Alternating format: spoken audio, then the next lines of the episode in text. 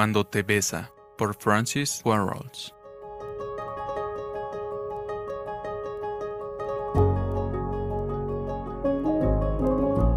No amen al mundo ni las cosas que están en el mundo. Si alguno ama al mundo, el amor del Padre no está en él, porque todo lo que hay en el mundo, la pasión de la carne, la pasión de los ojos y la arrogancia de la vida, no proviene del Padre, sino del mundo. Y el mundo pasa y también sus pasiones, pero el que hace la voluntad de Dios permanece para siempre.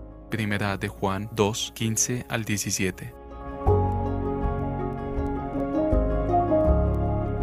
¿Piensas, alma mía, alegrarte a causa de las sonrisas del mundo o ser infeliz con sus ceños fruncidos?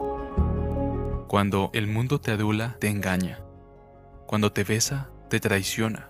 Como Jael trae leche con un plato lujoso y lleva un martillo en su mano mortal.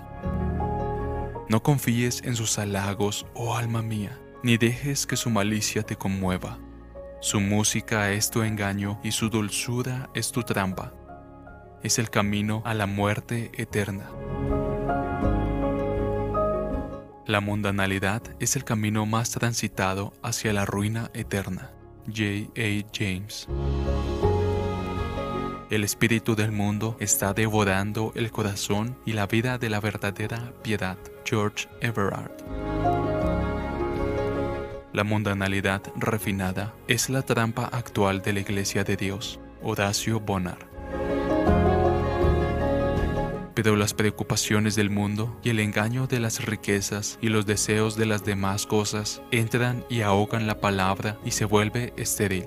Marcos 4:19. Y no se adapten a este mundo, sino transfórmense mediante la renovación de su mente para que verifiquen cuál es la voluntad de Dios, lo que es bueno, aceptable y perfecto. Romanos 12:2.